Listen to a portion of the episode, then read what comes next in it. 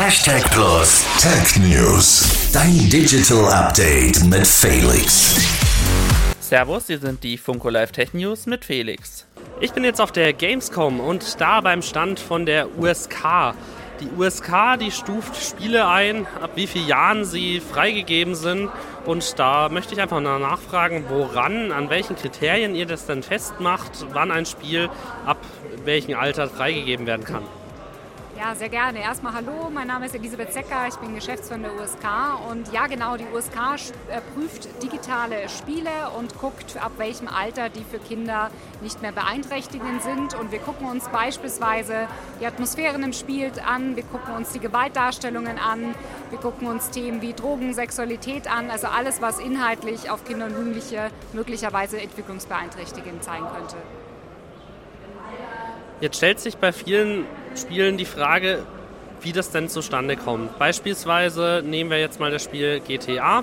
Äh, GTA ist ab 18, da stellt man sich die Frage, warum.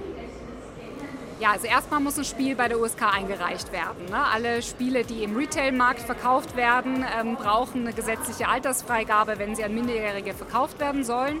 Und dann wird das Spiel erstmal gespielt. Das heißt, unser oberster Grundsatz ist, die Spiele auch wirklich anzugucken, zu spielen. Ähm, und dann werden diese Spiele einem Prüfgremium vorgestellt und die diskutieren dann verschiedene Aspekte. Und du hast gerade erzählt, ne, GTA, klar, was kann ich in einem Spiel machen, spielt natürlich eine Rolle.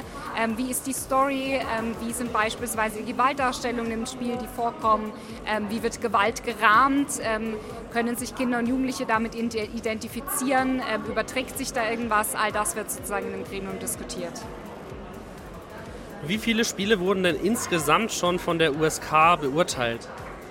Letztes Jahr sind wir ähm, bei einer Marke von 50.000 ähm, Verfahren für die Altersfreigabe ähm, angekommen. Also ganz schön viele und die USK gibt es jetzt auch schon seit 27 Jahren.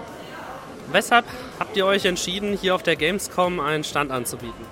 Wir sind Jugendschutzbeauftragte der Gamescom. Das heißt, die USK prüft im Vorfeld der Gamescom alle Inhalte, die gezeigt werden.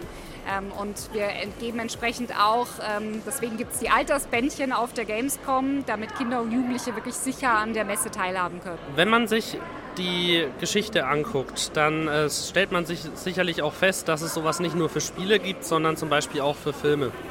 Was kam denn vorher? Gab es das zuerst für Filme oder gab es das zuerst für Spiele? Also die FSK, das ist die Selbstkontrolle, die Filme einstuft, ähm, äh, die gibt es bereits seit 70 Jahren. Ne? Das liegt auch natürlich daran, dass Games äh, viel später auch erst aufgetaucht sind als Medium und die USK gibt es jetzt seit knapp 30 Jahren.